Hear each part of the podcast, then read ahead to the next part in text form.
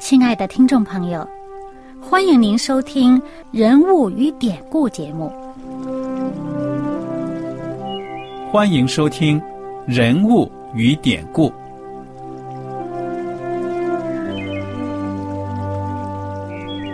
听众朋友们，当你读圣经的时候，不知道有没有过这样的想法：生活在几千年前的圣经人物，与我们这生活在二十一世纪的人有什么相关吗？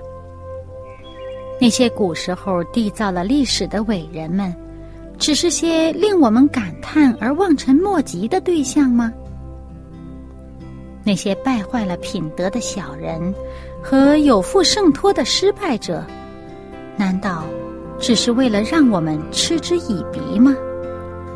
在这个人物与典故的节目里，我和小燕将与大家一起，通过圣经中的人物和他们的事迹，看看我们能从他们的故事中得到哪些启发。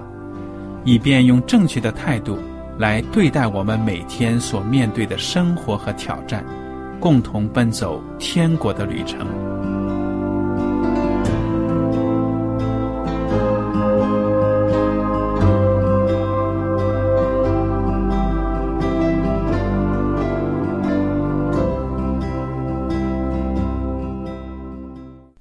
听众朋友们，你们好，我是艾德，我是小燕，大家好。很高兴又能跟您坐在一起来研究圣经当中的人物与典故。我们上一讲呢已经学习到了这个《列王记上》的第十一章，讲到呢所罗门离弃了上帝。这个所罗门离弃上帝呢有很多的原因的，因为呢，我想他这个王坐定了王位之后呢，享受着荣华富贵，在这种情况之下呢，保暖似淫欲。这是人的一种劣根性，一种惰性。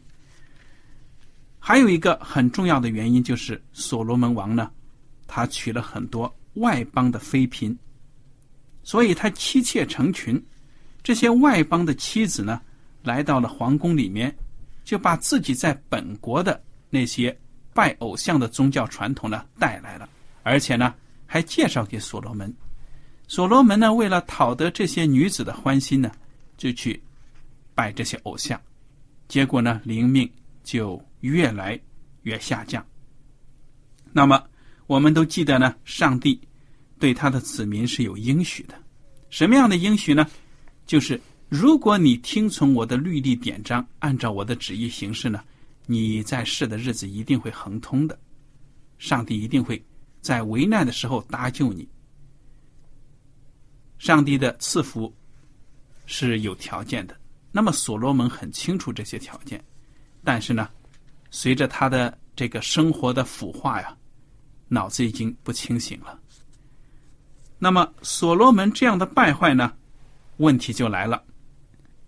我们上讲呢就讲到了说内乱，有人呢要造反了，我就请小燕呢给我们讲一讲所罗门的敌人怎么样兴起来了。嗯，那么，呃，我们知道呢，像刚才啊艾德所分析的，那么这个内乱呢，还不是小乱子。嗯，啊，在所罗门的这个呃年日里面呢，嗯，上帝已经应许他的爸爸大卫说，这所罗门啊，呃，他这做国王的时候呢，他这个国家会很平安，没有什么战争啊。嗯，那四周围的国家呢，都不至于去攻打他。可是呢。这个乱子呢，就从里边开始。那么圣经里面讲了三个内乱，其中有一个啊，当时在所罗门的时候，他并没有作乱。嗯哼，啊，这个人呢，就是这个耶罗波安。啊，他在所罗门执掌王位的时候，他并没有作乱，他逃走了。但是在所罗门死了以后，这个人呢，就造成了整个国家的分裂。嗯。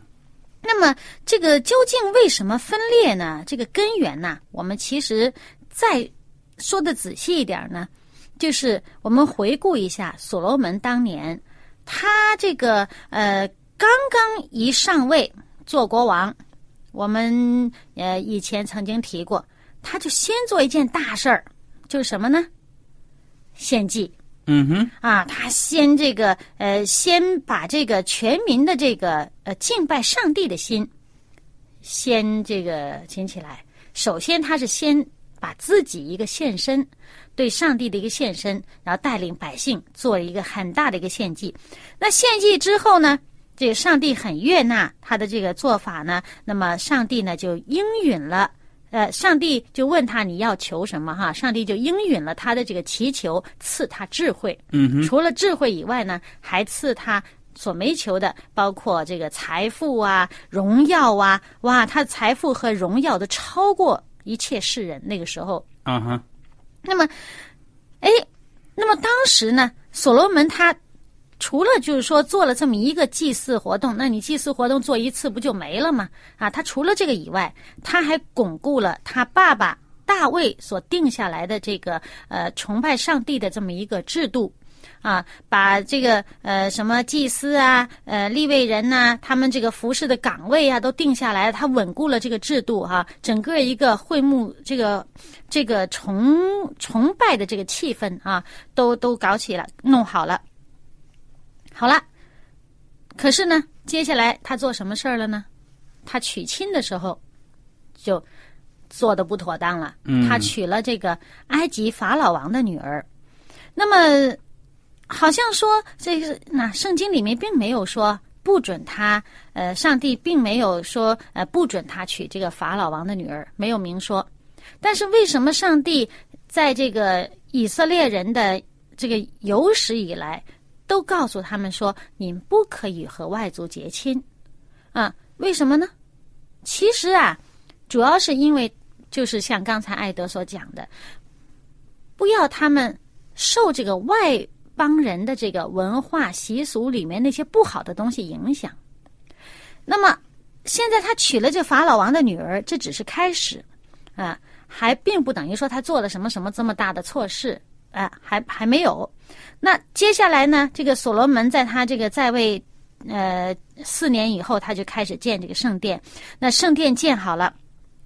他有这个呃，有一个奉献的献殿的仪式，我们前两集都讲了。那么他在这个仪式当中，这是一个非常盛大的一个典礼啊。那个呃，这个崇拜的、这个赞美的这个队伍啊，这个立位人和祭司的这个队伍啊，非常的这个大，呃，非常的隆重。呃，当然是吹号角的这个呃祭司就有一百二十位。嗯，啊，非常盛大的一个典礼。那么在这个典礼当中呢，所罗门做了一个非常著名的一个祷告，献殿的祷告。嗯，我们曾经分析过了。那么他这个祷告呢，就真是呃蒙上帝的悦纳。在他祷告之后，上帝就从天上啊，那时候百姓都看到了，从天上有火降下来，就把他们献的这个寄生啊，都这个呃燔祭什么都烧了。嗯，哎，这个寄生有多少啊？圣经说一个地方说，哎呀，数不清楚是多少。那另外一个地方呢，说有十多万的这个寄生啊，这个牛羊的这个献祭的祭物，哇，一下子上帝的火降下来就烧了，而且呢，不只是烧了这个寄生啊，还向百姓呢清清楚楚，因为我们知道。呃，所罗门祷告，他声音再大，也不能所有的人都听到嘛，对不对？因为当时他把全国的长老啊、呃官长啊都叫来了，这个盛大的这个献殿仪式，那他一个人祷告，不可能所有人都听到嘛。那这时候呢，甚至包括呢，他在这个呃呃之后，上帝向所罗门显现，呃，跟对他说的话，也不可能所有人都知道。但是呢，有一件事所有人都知道，就是这天上降火来，降火下来，肯定大家都知道，把这个寄生都烧了。而且呢，当时上帝的荣光充满了整个圣殿，那个侍奉的这些祭司啊，都没有办法站立，嗯，呃，这个侍奉上帝。也不能进这个圣殿，圣殿里充满了上帝的荣光。这个事情就是上帝这个真神的这种、这种呃，这个荣耀灵格，对这个荣耀的灵格呢，让百姓和所有侍奉上帝的这些仆人，大家都清清楚楚的知道上帝是真神。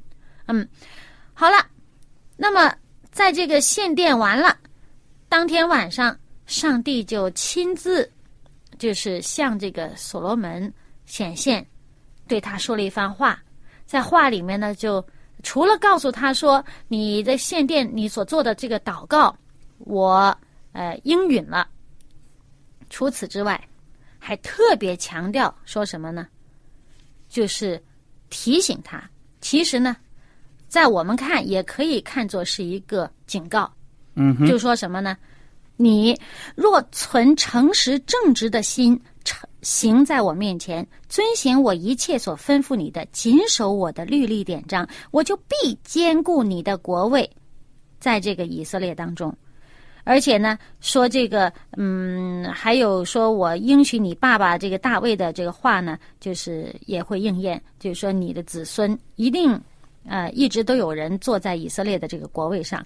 但是他说，倘若你们和你们的子孙转去，不跟从我，不守我指示你们的这个诫命、律例，去侍奉敬拜别的神，我就必将。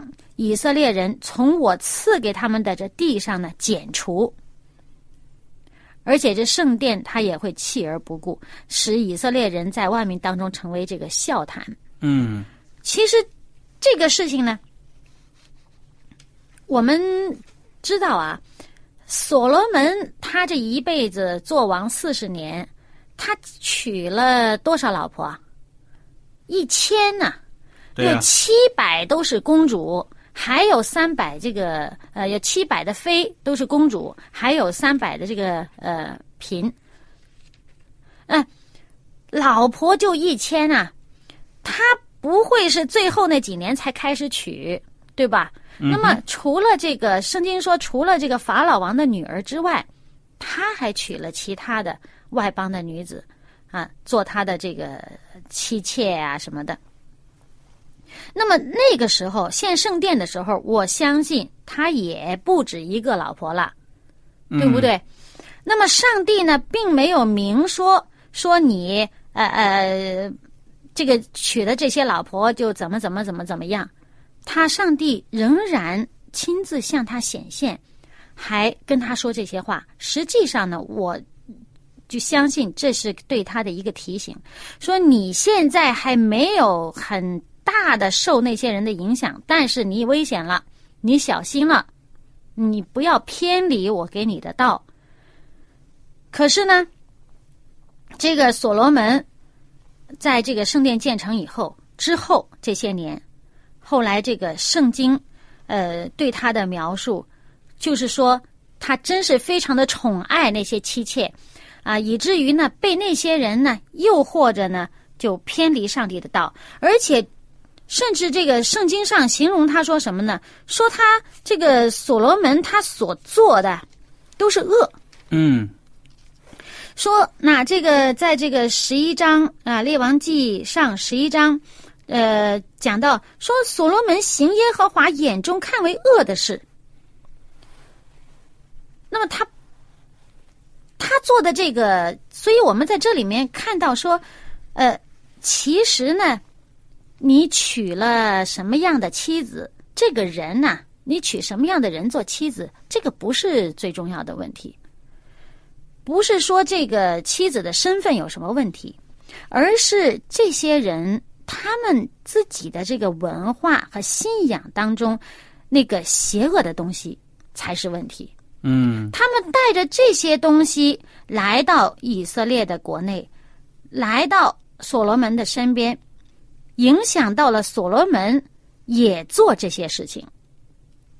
嗯，不是说起什么样的人，好像说种族歧视，不是这么个问题，不是那个人有什么问题，而是那个人他的这个文化、他的宗教信仰上带的这些邪恶的东西、不好的东西，造成的影响不行。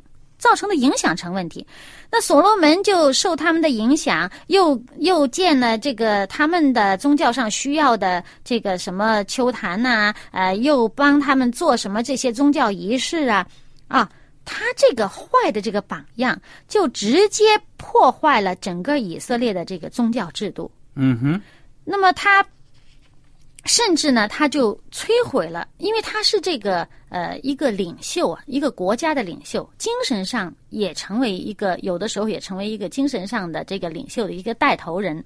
他的这种坏榜样呢，就摧毁了以色列百姓这个灵性上、这个信仰上的这个纯正，变成一个混合的。啊，你想，你做所罗门，你都可以又信耶和华上帝，你又信这个，啊，变成一个混合的、一个混乱的这个信仰，就好像在你的这信仰这个这个大米缸里面，我掺沙子，米里边掺沙子，这水呃那个水里边加土嘛和稀泥这样的这样，那这样一个东西呢，就成为对整个国家的这个危害，所以呢，上帝说他。是偏离上帝了，而且呢，这个这个圣经上呢讲到呢，他偏离了两次向他显现的这个上帝。那么上帝说：“你他你既偏离了两次向你显现的上帝，我要把这个国夺去。”嗯哼，啊，要从你手里夺去。那么当时上帝选了谁呢？上帝就派了他的这个呃仆人先知，嗯，亚西亚。就去对耶罗波安说，那说什么呢？那艾德跟我们讲讲。好了，这个亚西亚呢，他还是用了一个非常戏剧化的一个动作呢，来表达出上帝的预言。他怎么着呢？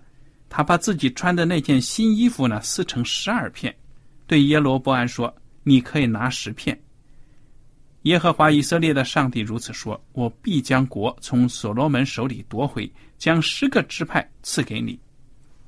我因仆人大卫和我在以色列众支派中所选择的耶路撒冷城的缘故，仍给所罗门留一个支派。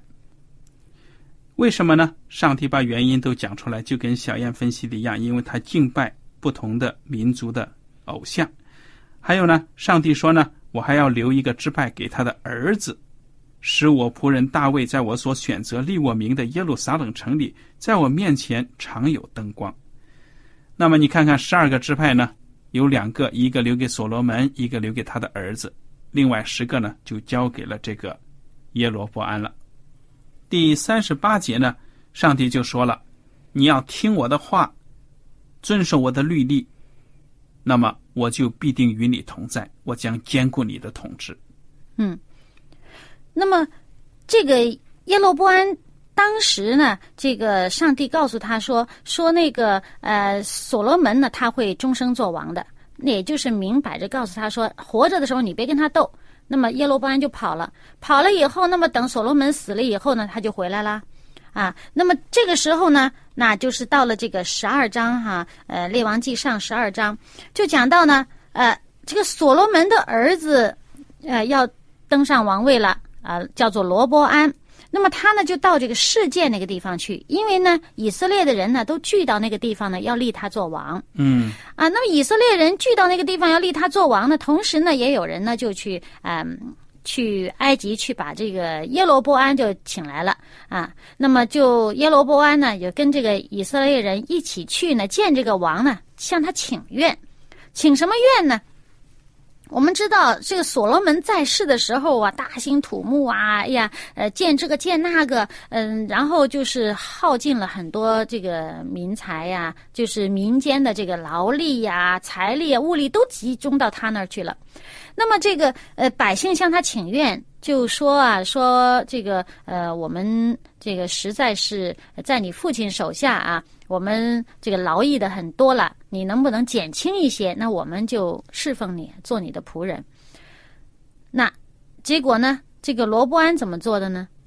他说：“嗯，我回去考虑考虑，然后再回复你们。”回去之后呢，他就向这个老臣们。问了，说有什么建议啊？老百姓如此如此要求，那老陈说呢，应该减轻百姓的负担。嗯，哎，没想到这罗伯安呢，转脸又去问他的那帮，可以说是什么高干子弟啊、纨绔子弟啊，说怎么对付啊？这帮人就出馊主意了，说嗯你呀、要加倍的给他们重担。说的是非常非常的这个严厉的呀。嗯那么，罗伯安真的就照着他的这些狐朋狗友出的政策呢，就跟这些百姓回复了。怎么回复啊？你讲。那他一回复这些百姓，他实在说的话很难听了，就说我这个呃什么手手指吧，嗯，比我爹的这个腰还粗呢。哇，我爹呢用鞭子打你们，我要用蝎子的鞭打你们。哇，哇，这一听就是那百姓一听，那还那还干呢？不干了，那就我们都回家去喽。那嗯我们跟大卫家有什么相干呢？大家就走了。那么，而且这个这时候呢，这个罗伯安呢，他诶一看百姓走了，他是话说的那么强硬啊，于是呢，他就派他那个手下的这个大臣呐、呃，就是管这些劳役呀、什么的，这个大臣就派他去呃叫以色列人。谁知道这些以色列人见这大臣来，用石头把他打死了。嗯哼，那么这个罗伯安一看这势头不对了，赶紧坐车跑啊！因为这个事件呢是在呃以法连山地嘛，他赶紧往南跑，跑回自己的这个耶路撒冷城。呃，那么到了耶路撒冷城呢，呃，于是呢，这个以色列百姓那边呢。见到这个耶罗波安回来了，于是就拥戴耶罗波安做王，做以色列的王。那罗伯安这么一一看不行啊，呃，你做王了，那我得纠集我的这个人马，呃，纠集了这个犹大人呐、便雅悯人呐、招了十八万军队，就是要去打打仗啊，要内战了。嗯哼，这时候，上帝就是派一个神人叫做释玛雅，就去对这个所罗门的儿子，也就是犹大王这个罗伯安说了：“说你呀、你们这个犹大家、愿雅敏家，还有其余的百姓啊，你们不可以上去打你们的弟兄嗯啊，你们各回各家去吧。因为什么呢？因为这事出于我。”嗯哼，其实不是上帝让他们打仗，只不过呢，这个我相信就是这些人心硬啊，各干各的事儿。罗伯安这他不肯向这百姓软化，上帝呢也就不去特别特别强烈的去软化他的心，那他们这个事儿也就分开了。分开也就成就了上帝的预言，那、说给这个耶罗伯安十个支派。那么这个耶罗伯安呢，他在那边啊、有了十个支派，而这个罗伯安在这边呢，他就紧张啊。那么我们看到这个呃，这个历代志下就是讲到啊，这个罗伯安在自己这边那边支派人多啊，十个支派呢，那他自己这边呢，他就呃。赶紧加强这个防卫啊、工事啊各方面修筑啊，这城里边都备上粮草啊什么的，呃，要备上武器啊，啊、就是，那么这个时候呢，就整个犹大和便雅悯是归他的。可是呢，我们会发现呢，诶，他这边呢，呃，圣经上讲，当时这个耶罗波安，由于他在这个北边儿那么这个耶路撒冷这个圣城呢是在南边那么当时他就想啊，诶，呃，每年呃三次，那百姓要上耶路撒冷敬拜上帝啊，要去圣殿敬拜上帝，呃，那那不就跑到南边，跑到这个罗伯安那儿去了吗？这耶罗伯安心里边就不安了，说那去了那边那可不行，他如果去了那边，呃，到时候献祭了以后，他们的心又归向这犹大王了，那怎么办？回头把我杀了啊！不行不行，于是他就心里想了一个主意，他就造了两个金牛犊，啊，一个呢放在这个呃以色列的最北边儿一个蛋，一个呢就放在以色列这南边靠近呃犹大的地方叫别是巴。于是他呢就要造这两个金牛犊了，用这个金牛犊的这个崇拜来代替向耶和华上帝的这个敬拜。嗯啊，他就叫百姓呢，他跟百姓说啊，说，哎，这就是带你们出埃及地的，啊、这个神呢。那么他这样做的话呢，就把百姓陷在罪里边了。圣经上说呢，因为百姓呢向北啊，不向南啊，向北去敬拜那些牛犊。嗯，真的是大倒退啊！嗯，回到了这个出埃及的时候，亚伦犯的这个错误了。嗯，那么其实这是所罗门造成的一个非常大的一个危害的一个后遗症啊，因为他。使这个国家里面人的这个信仰开始有这个混乱，不再纯正，可以两种信仰并立。那么在这种情况下呢，圣经上说，当时的这个祭司和立位人呢，我们知道在以色列全地啊，呃各个地方呢有几十座城呢是给祭司和立位人住的啊。那么当时呢，呃这个祭司立位人就从全国各地都来。归向呃，这个罗伯安跑到耶路撒冷这边来了。他们放下撇下他们的这个呃，他们住的地方、他们的产业、他们的郊野的地都不要了，来来这个耶路撒冷。为什么呢？